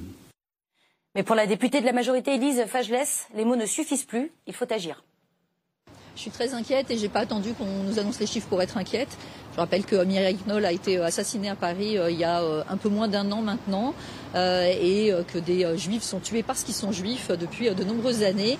On commémore l'anniversaire de l'assassinat d'Ilan Halimi. Ilan Halimi, il a été assassiné pour des, préjugés ancestraux parce que les juifs ont de l'argent et qu'il faut les faire payer pour ça. Donc oui, il y a une recrudescence, mais qui est assez régulière hein, depuis quelques années. Des familles dans certains quartiers qui enlèvent leurs enfants de l'école publique. Tout ça, c'est plus possible. Donc moi un peu par ras-le-bol, mais aussi par, euh, par inquiétude, j'en appelle un état d'urgence contre l'antisémitisme. C'est des grands mots, mais il faut des mesures concrètes, il faut de l'éducation, il faut des prises de position politique fortes, il faut des sanctions visibles. En tout cas, il faut des mesures très claires parce que ça ne peut pas durer comme ça. Quand on s'attaque à un juif, on s'attaque à la République. Manifestement, la République va mal. Valérie Lecable, on vient de l'entendre, ça ne peut pas durer comme ça. On en parle énormément dans tous les médias. Moi, je suis assez d'accord avec elle parce qu'on est dans un pays euh, extrêmement particulier par rapport euh, à l'antisémitisme. On a euh, tout ça a démarré en 2001 avec les Twin Towers et, les, attaques et ça et ça n'a cessé de monter en puissance depuis. On a chez nous une population d'origine musulmane, étant donné notre histoire particulière, qui est plus importante qu'ailleurs. Donc, c'est vrai que depuis cette époque-là, les, cristallisations se sont, enfin, les, oppositions se sont cristallisées souvent autour de cette histoire, est-ce qu'on est pro-palestinien, pro-israélien, etc. Et donc, on est dans un espèce de terreau qui est compliqué. Il y a des manifestations populaires dans des quartiers populaires qui peuvent avoir euh, ce qu'elle disait, c'est-à-dire euh, ce relent de préjugés autour de l'argent, etc. Et on a euh, ce troisième sujet qui est extrêmement important aussi, c'est qu'on a un vieux fond dans ce pays, euh, dans la bourgeoisie française, où l'antisémitisme a prospéré depuis la nuit des temps. Donc je pense qu'on l'antisémitisme traditionnel, l'antisémitisme contre Israël, qui serait le deuxième. exactement. Voilà, on a un antisémitisme traditionnel bourgeois, on a un antisémitisme contre qui, qui mélange antisionisme et antisémitisme, si vous voulez. Et on a une sorte d'antisémitisme dont, parle cette députée autour de ce préjugé euh, de l'argent et donc de cette pseudo-jalousie, ou je ne sais pas comment il faut l'appeler, des classes populaires qui parfois s'exacerbent et se donnent comme ça. Christophe Aguiton, quel, quel regard vous portez sur ces actes ignobles du week-end Je pense que tout le monde, c'est insupportable, inacceptable. Je sur le constat même, je pense qu'il n'y aura pas évidemment de, de, voix dissonante ici, pas plus que dans le gouvernement, et qu'il a eu raison de s'exprimer comme il l'a fait. Il n'y a aucun souci sur ça. Après, il faut essayer d'en comprendre les causes. Hein, bon, et je pense qu'en effet, Valérie le phénomène européen. a raison de dire qu'il y a plusieurs origines possibles. Mhm. hein, bon, euh, il y a des, des, des, bêtises de droit commun qui peuvent aboutir à des ignominies, hein, euh, comme on l'a vu avec Alimi. Euh, on a en effet un vieux fond d'antisémitisme de droite, et à mon avis, c'est ça qu'on a retrouvé dans les inscriptions de ces derniers jours, hein, parce que si c'était des gens euh, issus du monde musulman ou de l'ultra-gauche, on aurait eu des choses contre le sionisme, des choses comme ça, c'est pas ça mm. du tout qu'on a eu. Mm. Parler de Juden, mettre la croix gammée à Vienne hier. Ce sont des références plus antérieures, c'est ça que vous oui, voulez dire Oui, des références de type nazi, absolument, absolument. mais qui renvoient au fait qu'il y a une des petits groupes d'ultra-droite, en particulier à Lyon, d'où les inscriptions à Vienne qui ont concerné à la fois des milieux d'origine euh, juive, mais aussi le Parti communiste, les témoins de Jéhovah, les francs-maçons. Donc on met dans le même paquet tous ceux qui sont comme ça jugés comme étant le gouvernement caché du monde. Bon, hmm. ça c'est évidemment la conspiration judéo-maçonnique. Voilà. et communiste et bolchevique, on peut tout rajouter et ça donne ça.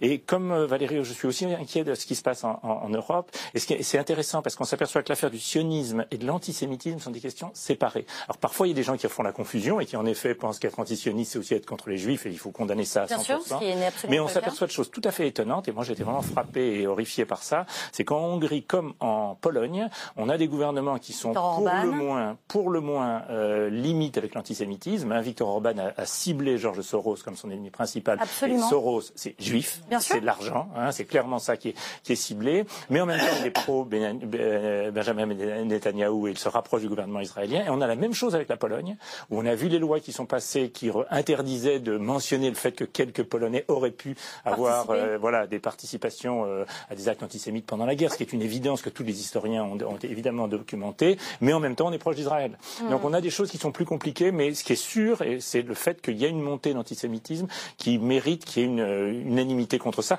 Les politiques l'ont fait. Je voudrais signaler le fait que l'Observatoire contre l'islamophobie oui. hein, euh, a pris une position très très positive et très courageuse sur ce sujet, ce qui montre qu'il y a quand même des réactions assez saines dans ce Bien pays. Sûr. Hein. Nicolas Doménac, on n'en fait pas assez. On n'apprend pas assez à nos petits euh, écoliers. Quand je lis que 21% des 18-24 ans ne savent pas ce que c'est que la Shoah euh, aujourd'hui euh, D'abord, il faut se mettre d'accord, et je ne suis pas sûr qu'on soit aussi d'accord que ce que vous aviez l'air de dire sur le constat. Ah. Je veux dire, il y a eu tellement de déni euh, ces dernières années qu'il faut au moins commencer, agir, c'est commencer par faire un, un, constat de ce qui se passe vraiment. C'est-à-dire, effectivement, il y a plusieurs formes d'antisémitisme.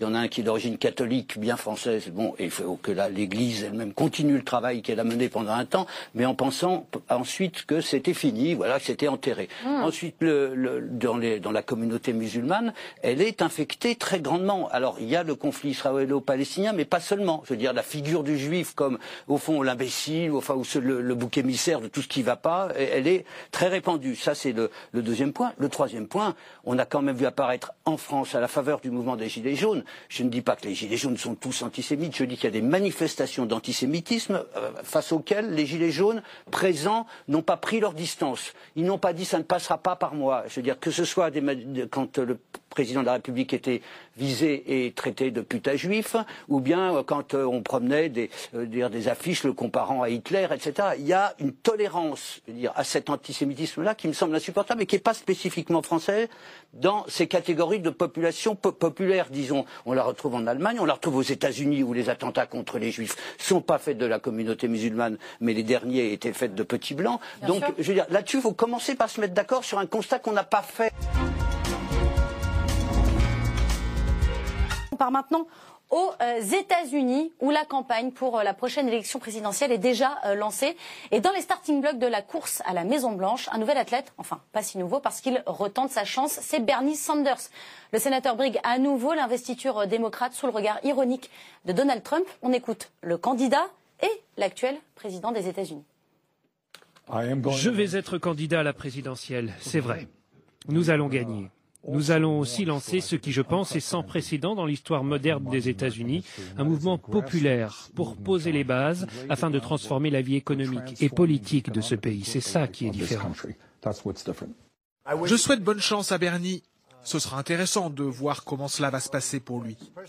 Personnellement, je pense qu'il a laissé passer sa chance. Mais j'aime bien Bernie, parce qu'en matière de commerce, il serait d'accord avec moi. Je suis très strict sur le commerce, il était strict sur le commerce. Le problème, c'est qu'il ne sait pas trop quoi faire. Alors sur, euh, sur ce plateau, il y a deux personnes qui sont vraiment pas d'accord avec cette question. Hein. Le meilleur candidat euh, est-il Bernie Sanders pour défier Trump? Bernard Sananès, Jonathan Boucher, Peterson, je crois que vous n'avez pas la même opinion sur cette question.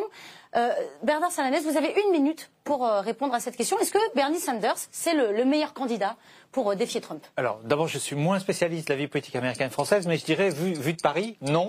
Euh, parce que, d'abord, aux États-Unis, c'est assez rare. Ce n'est pas jamais arrivé, mais c'est assez rare, une fois qu'on a perdu, euh, que l'on revienne dans la vie politique. Je crois qu'il n'y a qu'une une, une, exception. Deuxièmement, il y a l'effet d'âge, et c'est vrai que le, le dégagisme va peut-être aussi frapper les États-Unis, mais troisièmement, plus au fond, c'est vrai qu'il y a un enjeu tactique très important qui vont être les électeurs centraux du Parti républicain euh, ceux qui peuvent se dire à un moment euh, non, euh, Trump une deuxième fois, four more years, hein, pour le slogan qu'il y a des réélections de président américain, ça fait vraiment beaucoup. Et donc le fait que Sanders soit très à gauche par rapport à un candidat démocrate qui serait plutôt central, ça pourrait au contraire polariser encore. Voilà pourquoi je pense que Sanders n'est pas le, meilleur candidat. D'ailleurs, Trump l'a salué, il a dit j'aime bien Bernie. Oui, c'est vrai, il lui a dit. Il lui a dit. Il vous restait 8 secondes, vous êtes parfait, Bernard Sananès. Une minute pour vous, Jonathan Boucher-Peterson. C'est le meilleur candidat, Bernie Sanders? C'est le meilleur. Déjà, moi, on ne connaît pas les autres beaucoup en France, donc faut être honnête. Non, ce qui est, sûr, c'est qu'il y a le sentiment, il n'a pas perdu directement contre Donald Trump. Il y a quand même le sentiment d'une occasion manquée dans une grande partie de, de l'opinion publique américaine. et c'était surtout Hillary Clinton qui a, qui a, manqué le coche d'une certaine manière. Que le, en nombre de voix, formellement, il a elle a fait plus de voix que lui. Donc l'idée qu'il y a une majorité à prendre qu'en plus on sent que le débat public américain bouge sur beaucoup de sujets, hein, que ce soit les questions fiscales, que ce soit les questions de, pouvoir d'achat, de répartition de la richesse, quand même. Voilà, on a beau dire, c'est Trump est très inégalitaire dans ce qu'il a fait, il n'a pas du tout tenu les promesses vis-à-vis de ses électeurs à bascule que, Clinton n'est pas allé assez chercher et qui avait beaucoup voté pour Sanders. Donc il y a beaucoup chez les électeurs de Trump face à Clinton d'électeurs de Sanders lors de la primaire. Ces gens-là, moi je pense qu'il peut aller rassembler dans quelque chose qui est au-delà du démocrate euh, républicain. Voilà, plutôt nous les petits contre vous les gros. Donc ça, je pense qu'il y a une place. L'idée, c'est qu'aux États-Unis, ça se fait avec un ticket. Donc le déficit d'âge, qui est clairement un obstacle. Hein. On, l'a vu pour, pour Alain Juppé, même si c'est pas que ça qui était en jeu. Mais en tout cas, la question revient un peu comme un sparadrap. Il y a suffisamment de jeunes chez les démocrates pour trouver un ticket. Euh, au-delà, au-delà du clivage euh, démocrate-républicain. vous cherchiez. Nixon battu par Kennedy en 59 et lui en 68. Notre spécialiste, on a notre spécialiste de l'histoire américaine quand on ne sait pas, on pose la question avec Bigot. Alors justement, euh, au-delà du clivage démocrate-républicain, c'est ce que disait Jonathan Boucher-Peterson, mais quand même, il va falloir quand même passer par euh, les primaires démocrates. Est-ce que Bernie Sanders peut les gagner cette fois? Alors, euh, il aurait dû les gagner déjà la dernière fois. Hein. Il faut euh, rappeler qu'il a gagné au sein des primaires démocrates. C'est lui qui a gagné le vote populaire et c'est les votes des délégués du eh parti qui ont voulu placer, Hillary, Clinton, parce qu'elle représentait le système du parti démocrate. Alors, ce qui joue en faveur de Bernie Sanders, c'est qu'il a déjà fait une campagne. Car beaucoup des autres candidats démocrates qui sont ah, donc déjà... le côté fraîcheur, euh, non, au contraire, ça va le servir, c'est ce que vous dites? Ben, En tous les cas, il a une expérience, parce que ah jusqu'à présent, tous les autres euh, candidats déclarés, puisqu'il y en aura d'autres, hein, mhm. euh, alors il y aura... Time, là, il y en a beaucoup, beaucoup. Dizaines, oui, déjà. Hein. Voilà, sont beaucoup des femmes, beaucoup issus de la diversité américaine, hein, ou, ou, des afro-américaines, ou des latinas qui sont assez peu expérimentés, qui vont découvrir le laminoir qu'est une campagne américaine, parce que ça dure pendant 18 mois. C'est terrible. Votre vie passe, demandez à Gary Hart ou à d'autres, mmh. votre vie passe au laminoir. On va vous trouver un truc qu'a fait votre cousin ou votre beau-frère il y a 25 ans, etc. Et puis ensuite, le nombre de débats. Parce que maintenant, on a ça. Nous, on découvre les primaires en France. on les a découvertes pour la première fois, nous. Euh, mais c'est quelque chose de terrible. Donc je pense que tous ces candidats et candidates qui sont pour beaucoup très intéressants, et pas uniquement Elisabeth Warren, mais Beto O'Rourke, qui n'a pas encore déclaré sa candidature. Joe Biden, ça sera le nouveau Hillary Clinton, donc moi je n'y crois pas.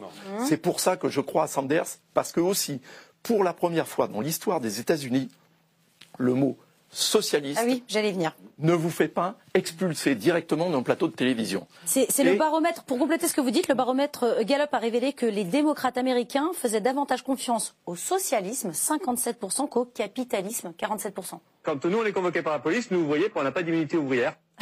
C'est ça. Les sociétés inégalitaires. Exactement. Et Bernie Sanders, il incarne euh, ça. Et d'une certaine façon, le choix qui se fera on va dire grosso modo entre trois profils hein, pour euh, le candidat démocrate. Ça sera soit Bernie Sanders, soit Joe Biden, le candidat, on va dire, de l'établissement euh, démocrate, soit une, vraisemblablement, alors ou Beto O'Rourke, oui, euh, mais ou sinon une, jeune. Voilà, jeune candidat qui n'a été que une seule fois gouverneur ou une seule fois sénateur ou représentant, etc. Très inexpérimenté. Auront-ils d'abord les moyens d'avoir l'argent nécessaire? Sanders a déjà ramassé 6 millions de dollars. Exactement. Oui, mais c'est rien du tout pour une campagne. Oui, mais il est déjà très en avance. Non, mais bien sûr, mais lui, il, en faut, il en faut sans. Bien sûr, mais c'est ce que je disais. Lui, il a l'habitude des fundraisers, il, a l'habitude des campagnes, et lui, sa vie a déjà été passée au crible. Donc, il est en téflon. Très bien. Certains sont en, en téflon. Janvier. Alors oui, moi, je rejoins ce que vous disiez sur le fait qu'effectivement, le fait qu'il ait échoué déjà en 2016 euh, dans la vie politique américaine, c'est quand même euh, un handicap. Il a 77 ans et au-delà de ça, euh, il incarne effectivement l'aile très à gauche des démocrates et finalement, ça va pas dans le sens de la vie politique traditionnelle américaine qui est beaucoup autour du consensus avec des, des, élections tous les deux ans. Oui, mais c'est face à Trump. Et, oui, mais ce qui change tout finalement, on a Trump qui effectivement euh, euh, consolide son électorat avec une politique publique, et, de l'autre côté, effectivement, cette émergence de figures pas seulement euh, euh, euh, voilà, euh, de tout un tas de candidats qui finalement reprennent, reprennent ces idées-là, mais on, ça pourrait déboucher sur des risques de, de, de, de, blocage, comme on a vu, de shutdown. Donc je ne suis pas sûre que les Américains soient favorables à cette polarisation finalement entre deux visions très antagonistes. alors je pense que ce qui recadre, hein, ce qui replace en tous les cas Bernie Sanders dans la course, c'est effectivement que c'est face à Trump. Donc plus aucune règle ne tient et d'autre part qu'il y a beaucoup de candidats plus à gauche que lui encore. Donc dans le jeu des primaires, il, ne va pas du tout apparaître comme la dernière fois, comme étant le gauchiste du lot. Car il y a... Est-ce qu'il y aura un candidat euh, modéré ou central du Parti démocrate crédible pour gagner? Parce que l'électeur du Parti démocrate, cette fois-ci aussi, veut gagner. Il, veut, voudra se débarrasser de Trump. Il y aura des républicains indépendants qui vont se lancer. Voilà. Hein. Bien sûr, et même peut-être un troisième parti cette fois-ci, car grâce à Trump, ça redevient comme possible. Joe Biden, qui est plus mainstream, qui est plus centriste. Après, il peut aussi avoir la formule d'un ticket. Il est pire qu'Hillary Clinton, Joe Biden. Oui, mais... Joe Biden, il est sûr de perdre. Oui, mais quid des, quid des Américains qui sont plus au centre et qui se retrouvent ni dans l'un ni dans l'autre Ça, va être la difficulté. Non, Trump a fait que les Américains ne sont plus au centre aujourd'hui. Justement, c'est lui qui a créé ce eux, ils appelleraient ça the Great Divide, hein, euh, vous savez, le, partage des eaux, la ligne de partage des eaux entre eux. On n'est même plus entre républicains et démocrates. On est devenu dans quelque chose qui est les valeurs historiques de l'Amérique, hein, des euh, pèlerins, des euh, pères fondateurs d'un côté et le business de l'autre. Aujourd'hui, c'est ça la, la, ligne de partage. Donc on rentre dans une élection qui n'aura rien à voir avec les élections qu'on a connues jusqu'à présent c'est ce que. Non, mais je pense que Bernie Sanders, s'il était désigné in fine après toutes les, étapes, il prendrait de toute façon tous les démocrates qui votent pour des questions de valeur et il irait chercher des démocrates qui vont voter Trump pour des raisons de pouvoir d'achat. Donc franchement, je pense que c'est lui qui a. Et il aura ceux qui ne votent pas. Oui, et il aura potentiellement des et gens puis, là, il y a un personnage, pardon, dont il faut dire le nom, qui est en fait son adjointe Alexandria Ocasio-Cortez. Ah bah bien sûr, oui. Qui est quelqu'un d'absolument remarquable. Qui pose la question de l'ISF sans complexe. Oui, c'est vrai. Exactement. Aux États-Unis. Aux États-Unis. incroyable. Sur, euh, Et elle, cette dame qui est, vraiment géniale. Est-ce que c'est elle qui sera sur le ticket avec lui, justement, pour avoir quelqu'un de jeune, de, mal, de latino, une femme, etc. Je l'ignore. Mais en tout cas, c'est aussi un atout supplémentaire pour Bernie Sanders que de l'avoir avec lui. Allez, il nous reste quelques minutes pour parler d'un sujet complexe, presque une consigne du baccalauréat de philo. Allez, euh, je vous la donne comme ça. Dans quelle mesure peut-on dissocier un artiste de son œuvre? Vous avez cinq minutes avant de rendre vos copies doubles. Vous l'avez compris, je fais référence au retrait des chansons de Michael Jackson sur les ondes canadiennes après la diffusion d'un documentaire l'accusant de pédophilie. Pour Chris Villman, critique musicale du magazine Variety, l'œuvre restera toujours plus puissante que son auteur. À chaque fois qu'on entend une chanson de Michael Jackson, il y a toujours quelques personnes qui disent ⁇ Ah oui, tiens, vraiment, on um, écoute ça ?⁇ Mais la plupart des gens font la part des choses. Oui, il a peut-être fait ça, peut-être pas, mais je veux encore écouter Billie Jean et c'est comme ça depuis 20 ans. Alors évidemment, on parle de Michael Jackson cette semaine, mais je pourrais également évoquer euh, le meurtre perpétré par euh, Bertrand Cantat, talentueux, chanteur du groupe euh, Noir Désir, mais aussi Roman Polanski, Wagner, Céline ou Gauguin. Qu'est-ce que cela vous inspire, Boris Vallot? D'un mot, on va faire un petit. oui, c'est ça. Céline. Céline. C'est terrible. Il y, a, il, y a, il y, a, des salopards qui ont du talent, quoi. C'est bête. hein. C'est tragique. Moi, je, Vous continuerez d'écouter Michael Jackson si jamais il est. Euh, je vais plutôt prendre l'exemple de, de, de, Noir Désir et de Bertrand Cantat parce que j'aimais beaucoup hum? Et je dois avouer que j'ai du mal à j'ai du mal à l'entendre sans que me revienne euh, en mémoire euh, ce crime ce crime atroce. Marie donc voilà, je, je c'est terrible. on est dans, dans, quelque chose de très ambivalent. Hum. Écoute Wagner, bah, c'est quand même pas mal, mais enfin c'est un salopard. C'est quand Il y a quand même un niveau de génie un peu différent. Je crois que je vais Entre pouvoir, qui et qui Je, je crois que je vais pouvoir me passer de Michael Jackson, mais pas de Richard Wagner. Ah oui vous, vous, vous m'en voudrez pas. Hein oui, mais vous voyez, il y a un point commun malgré tout. C'est qu'on peut écouter Wagner sans savoir qui est Wagner. Et on écoutera encore dans dix ans les chansons de Michael Jackson et on ne saura pour beaucoup peut-être plus du tout qui était Michael Jackson. C'est ça l'autonomie d'une œuvre.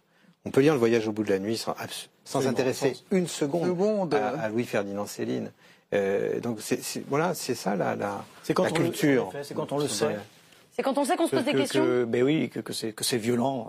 Mais j'en discutais avec Bruno Le Maire, qui ne peut pas aller, lui, euh, qui est un germanophone et un germanophile, il m'a dit, je ne peux pas aller avec toi à Bayreuth parce que j'ai un blocage avec Richard Wagner. Ah oui, donc c'est terminé pour lui. C'était pas, pas un argument pour... Euh, peut-être qu'il n'avait pas envie de voyager avec vous, Roselyne, c'était peut-être oh, juste ça. Comment non, lui demandera. Quelle est votre, votre opinion sur le sujet? Est-ce que vous continuerez euh, d'écouter euh, euh, Michael Jackson ou Bertrand Cantat J'écoute plus Bertrand Cantat. Ah oui, d'accord. Ah oui, vraiment. je, je supporte pas. et, et vous l'écoutiez avant? Oui. D'accord. Et je l'écoute d'autant moins qu'il est, après tout ce qui s'est passé, en, se sent encore fondé à nous donner quelques, quelques leçons euh, bien senti euh, mm. de temps en temps.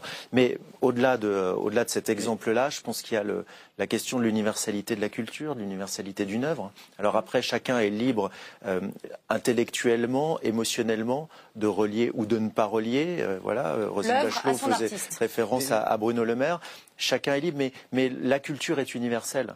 Euh, les, grandes œuvres n'appartiennent pas à leur auteur. Bien sûr que non, c'est une Les grandes œuvres n'appartiennent pas à leur auteur. J'ai dix ans de ma vie éditeur, je peux vous dire. il y a du droit qui vous raconte ça, qui garantit, etc.